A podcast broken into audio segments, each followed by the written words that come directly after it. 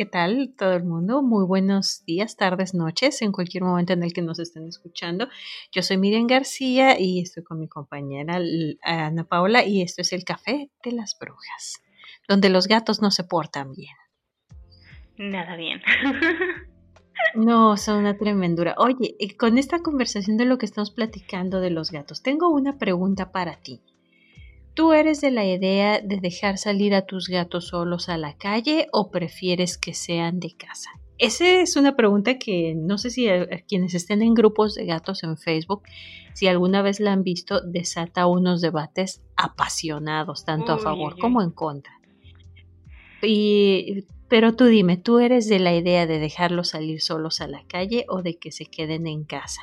Yo soy de la idea de que los gatos deben estar en interiores porque son una especie invasora, porque les causas más sufrimiento a la larga o incluso a, corto plazo también, porque pues, se pueden enfermar, se pueden pelear, pueden salir heridos. Los perros, eh, que también son una especie invasora, los pueden atacar. Entonces yo precisamente por eso les pongo una correita y no los dejo eh, que vayan lejos sin mi supervisión.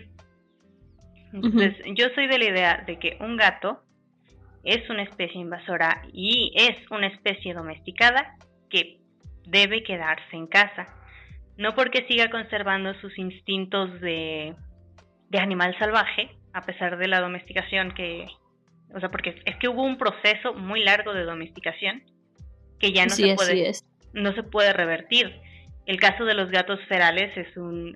a mí se me hace cruel dejar que un gato eh, se vuelva feral, porque afecta muy feo a la fauna del lugar al que llega. En Australia son plaga, ¿no? E, es, cierto. Fíjate que, bueno, algo que te voy a platicar. Yo antes vivía en Carolina del Norte y recuerdo una vez fui a una reserva de aves y pues ya sabes, tenían ahí, tenías así como el bosque y el sendero como para que tú caminaras, para que vieras las cosas y así los letreros y te dan un folleto que te pedían que regresaras a la salida pues para reciclarlos donde te explicaban de las especies endémicas de los de las Carolinas que toda esta parte de los Estados Unidos pues es muy boscosa, es eh, bosque de neblina, es el tipo de ecosistema y hay muchas aves.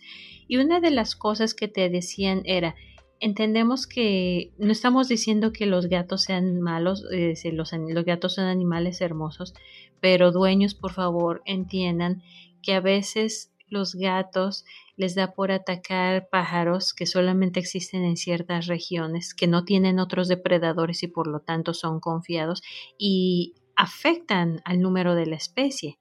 Entonces decían, conserva, quiere a tu gato y consérvalo dentro de casa. Esa es una.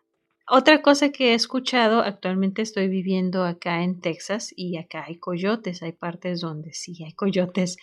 Y para las personas que están sobre todo pues lo que son las partes de los suburbios y pues ya más bien fuera de las ciudades, sí te dicen mucho que no dejes salir a tus gatos ya no solo por el tema de las especies endémicas o de los que son pequeños roedores o pequeños lagartos. Hay muchas lagartijas y las aves y dicen también hay coyotes y a los coyotes les gusta comerse a los gatos.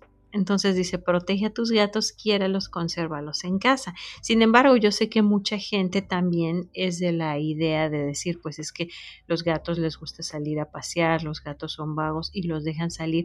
Y también tienen un punto, pero yo en lo personal te voy a decir yo mi opinión. Yo también soy de la idea de no dejar salir a Pepe. Y yo sé que a lo mejor a Pepe le encantaría irse de vago él solo. Pero me preocupa uno, que de donde yo vivo pasan varias avenidas grandes. Antes vivía incluso cerca de una autopista. Y luego es común ver a los animales atropellados. Y la otra cosa que me preocupa es que hay gente muy mala y muy estúpida en el mundo. Hay gente de verdad muy cruel que tantito ven un animal que es a lo mejor un poco confiado, un poco amistoso y se les hace fácil golpearlos, atacarlos, echarles el carro encima si van manejando o decir, ah, mira, por aquí ya he visto que pasa un gatito y los dejan comida envenenada. Hay gente que es muy cruel yo bajé aquí la colonia yo vivo un poquito en una zona no tan no tan concurrida, pero ah, aquí hay no precisamente aquí, pero cerca de aquí, en, la, en donde vivo, hay coyotes también. Se ven más por los cerros a las afueras. Y aquí, aunque vivo arriba de un cerro, eh, está bastante... Hay muchas casas, entonces aquí, aquí no hay coyotes.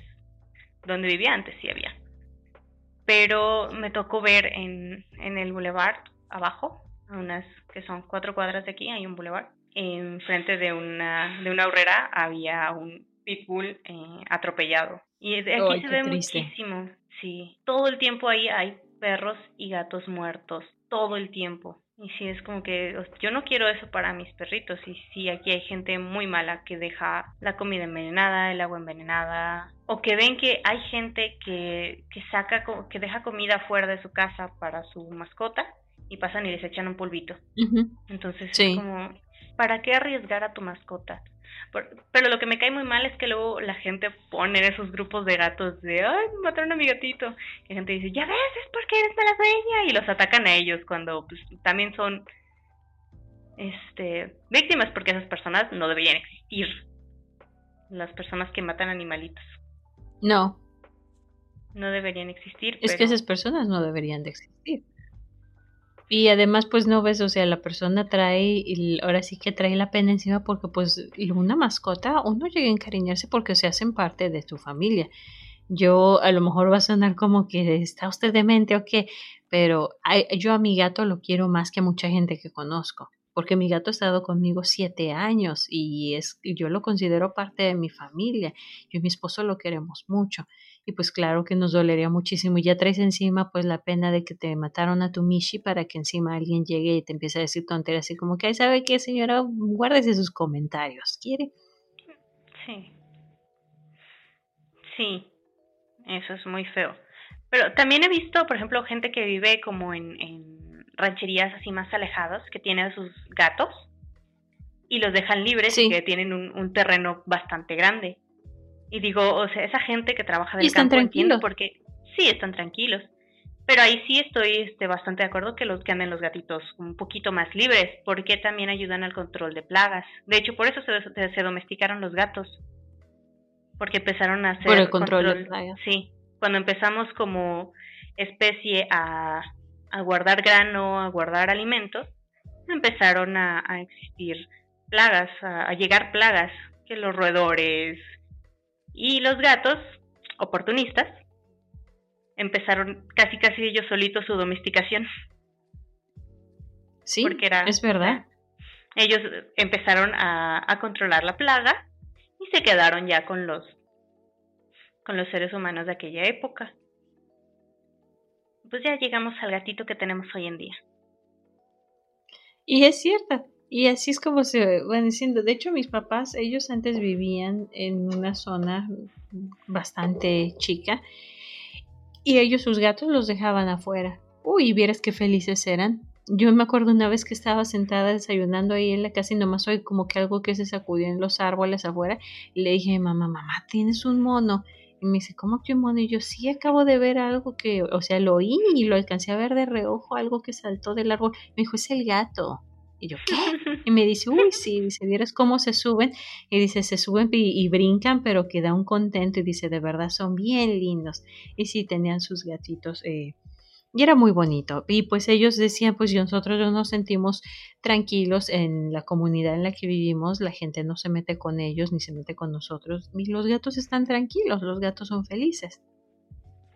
Sí, o sea, en comunidades así que son seguras, digo, ok, déjenlos afuera, déjenlos este, bien, pero si vives en ciudad, pues no los dejes salir, por favor, porque los pones en riesgo a ellos y pones en riesgo especies que ya están en riesgo en la zona.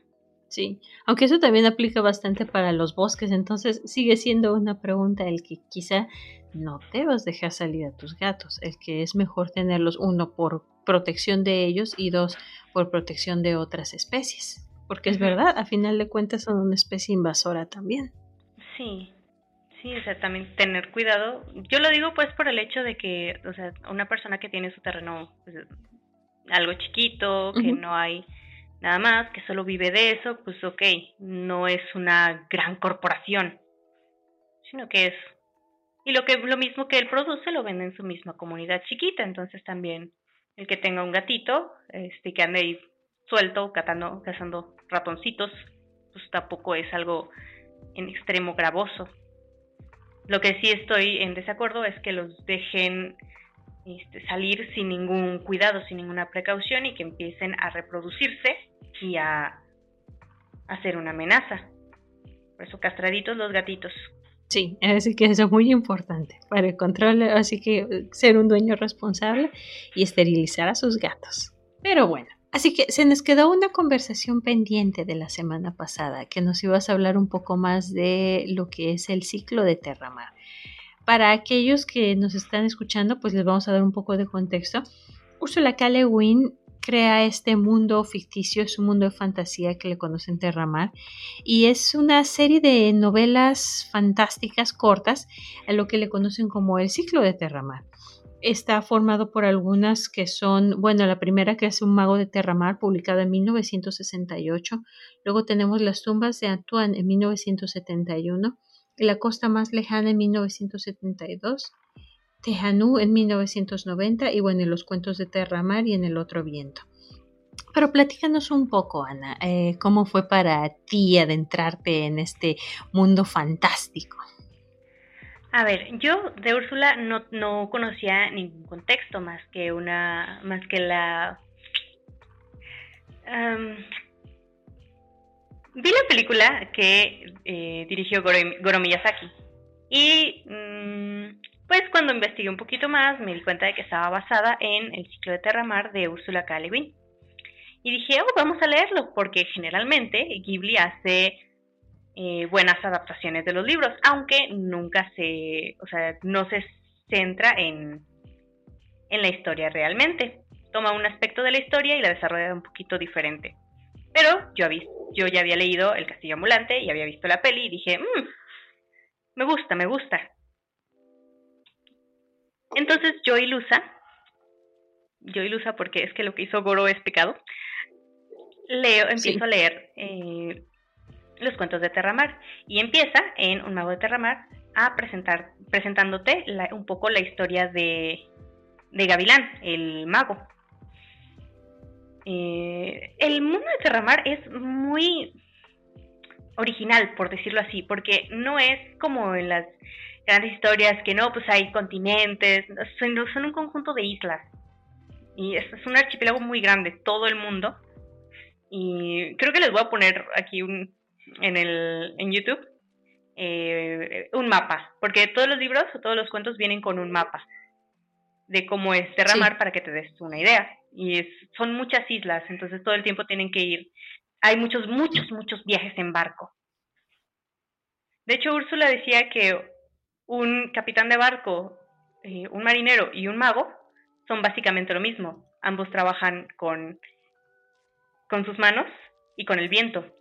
Y eso es lo que hacen los, los magos en Terramar. O sea, hay maestros de viento, hay maestros de de las lluvias, hay, como que se especializan en diferentes cosas. Y como no, hay un, una escuela de hechicería.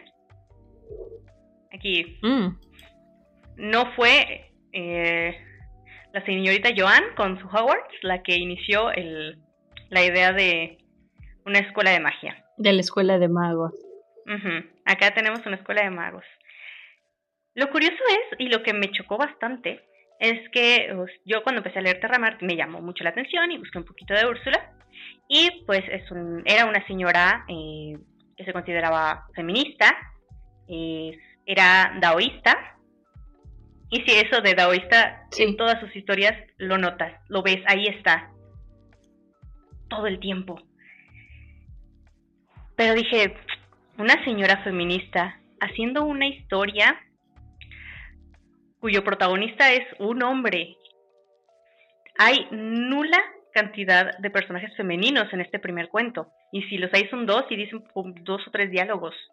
Y no aportan realmente nada a, Gavilán. Su nombre real es Head. Pero es, como otra, otra historia de los, nombres reales tienen cierto poder sobre las personas. Entonces usan motes como Gavilán o u otras cosas pues que que no son sus nombres reales. Porque ahí la palabra tiene muchísimo poder. Pero a mí eso me, me chirrió cuando leí un poquito sobre ella, entre que estaba leyendo Un mago de Terramar. Y porque es un colegio de, magos. No hay una sola mujer. Las mujeres que practican eh, la brujería son muy mal vistas, son vistas como mujeres vulgares. Los magos no se casan nunca. Entonces sí fue como, mm, yo, yo, yo como feminista me quedé como, mm, a ver, ¿en qué me estoy metiendo? La historia está muy bien escrita. El cómo se va desarrollando el personaje eh, es muy buena porque empieza siendo como un niño con, con una capacidad muy grande de la que todo el pueblo se da cuenta y empiezan, empieza él a crecer y a, ser consciente de su poder y como hasta incluso alardear de él. La mayor parte del, del mundo de Terramar tiene como una misma, un mismo sistema de creencias y creen en los magos y los magos cuidan muchísimo el equilibrio, por eso es lo que te digo, o sea, tienen son muy estrictos y los magos no es como en Harry Potter que hechizo para acá, tengo que ponerme los pantalones, pum, eh, con un hechizo me los pongo, mira, no. Eh, ellos son no. son muchísimo más sutiles, se utiliza la magia solo cuando es necesaria. Y todo el tiempo están cuidando el equilibrio. Porque, o sea, algo que haces, por ejemplo, eh, hay mucho riesgo en cuanto a transformarse a ellos mismos en un animal. ¿Por qué? Porque el, cerebro de este animal no acepta el pensamiento humano porque es mucho más complejo. Entonces, tú mismo, convertido en ese animal, empiezas a pensar y a pensar más como el animal hasta que finalmente acabas convirtiéndote cuerpo y alma en ese animal. Entonces, Eso es interesante.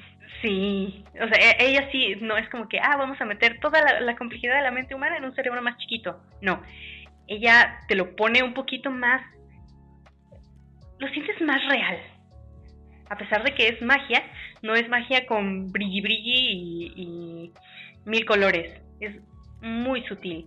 Es preciosa. Pero lo que no me gustó, o que lo que me llamó la atención inmediatamente es que eh, Úrsula se consideraba a sí misma feminista. Y pues la, historia, la, historia gira alrededor de un hombre.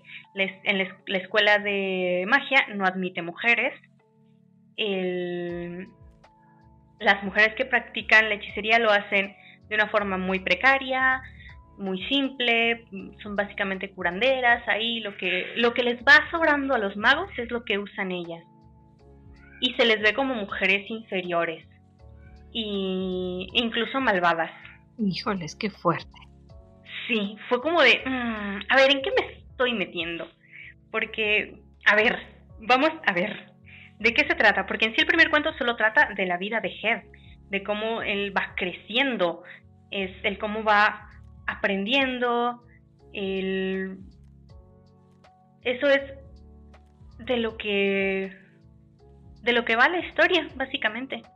Oye, una pregunta, y con respecto a esto que comentas del rol que juegan las mujeres en Terramar, ¿se hace más mención a lo largo de la historia respecto como alguna especie de crítica en cuanto a la educación femenina o de qué otra manera, ella maneja más esto o solo lo deja así? No, a eso, es que eso es algo que me gustó muchísimo, o sea, Úrsula entra a una eh, a un género dominado por hombres con algo que no, no llama la atención de forma negativa, entre comillas, con una crítica fuerte, con un algo así como de tom, de sopetón. Úrsula lo hace de una forma tan, tan, tan hermosa, porque el primer libro va solo de hombres, el segundo libro, el segundo cuento, Las tumbas de Atuán, te presenta a primer, al, primer personaje femenino de fuerza, porque en Terramar hay un sistema de creencias eh, como casi general. Todos creen en el equilibrio de los magos, en, la magia que ellos utilizan, y en... Ah, porque hay dragones, en el mundo de Terramar hay dragones. Y y también consideran a los dragones una especie de, riesgo constante, que estén ahí porque de repente atacan a las personas. Eh, y luego hay un conjunto de islas que tienen eh, otro tipo de personas. Sí. Eh, pero están las personas que viven en las islas de eh, las islas cargas, así les llaman, con K. Y esas personas son muy pálidas, tienen otra lengua, que a pesar de que en el resto de islas hay como diferentes dialectos de una misma de una misma lengua, los cargos tienen una lengua totalmente diferente, les, les temen un poquito a, los magos, son incluso violentas y suelen atacar eh, los, las otras islas para eh, robar, llevarse esclavos. Los ven un poquito como salvajes. Y ese, esas islas no tienen, no creen en los magos, los rechazan totalmente. Lo que y, no hay gente que practique la magia ni nada de eso en esas Pero lo que sí tienen es en Atuán hay muchas sacerdotisas y todas son mujeres y la, única, los únicos hombres son hombres eh, castrados, eh, incompletos en cierto modo, así, les, así se refieren a ellos. Y son los que cuidan eh, un poquito a las, las mujeres y en su mayoría son sacerdotisas del dios rey, porque ahí el, su rey y se adjudicó la, la, mm, la cualidad de ser, además de rey, dios. Pero también tienen un, cierto culto a eh, unos eh, seres que no tienen nombre, que son más antiguos que nada. Y hay una sacerdotisa a la que, que le dicen eh, la devorada, porque no tiene un nombre, o sea, la devoran su interior, la despersonalizan en cierto modo y es una reencarnación de la misma sacerdotisa una y otra y otra y otra vez. Entonces tiene sus mismos recuerdos y los... Eso son interesantes. Y eh, pues ahí sucede un, un conflicto y ahí es donde conocemos a nuestra primer protagonista femenina, que tiene mucha fuerza y mucha presencia.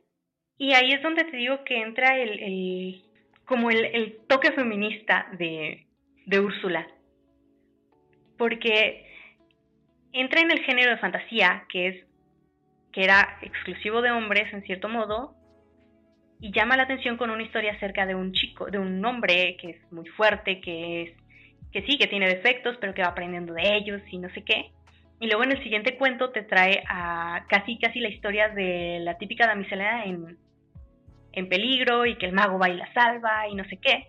En peligro. Sí, pero eh, conforme pasa la historia, te das cuenta de que esa mujer que sacó de las tumbas de Atuán es más fuerte de lo que parecía y tiene habilidades mágicas. Y, es donde empieza a meter la crítica. En mis estados de WhatsApp a veces ponía varias eh, capturas o varias eh, citas de, los libros cuando me llamaban la atención. Y especialmente en los últimos dos libros es cuando ella hace, cuando de plano a Gavilán lo agarra y lo avienta lejos. Y la historia la dirigen mujeres y un adolescente. No tan adolescente, creo que ya es más adulto, pero o sea, un jovencito, sí. Ah, de todos, todos ellos tienen en común que Gavilán es, Gavilán fue una parte importante de sus vidas de sus vidas. Pero de lo demás, mira, al Señor ya no te lo pone como el ser poderoso eh, que lo puede todo. Sí, vence a un enemigo junto con, con otro muchacho, pero más, no. Se vuelve un, una persona normal que no, no lleva la historia y entonces la historia la llevan esa, esa sacerdotisa y una niña que rescató que tiene quemada la, la, mitad del cuerpo. Y toca temas de una forma muy sutil, pero toca temas de muy duros, porque la niña eh, la, la, quema su propia familia, la mitad del cuerpo se lo queman. Eh, también da a entender que la agredieron sexualmente, pero no te lo dice de forma explícita. Sí, de forma explícita y ahí te hace ver cómo la gente la ve mal por cómo, como es físicamente, porque una mano le queda totalmente inservible, como si fuera una garra.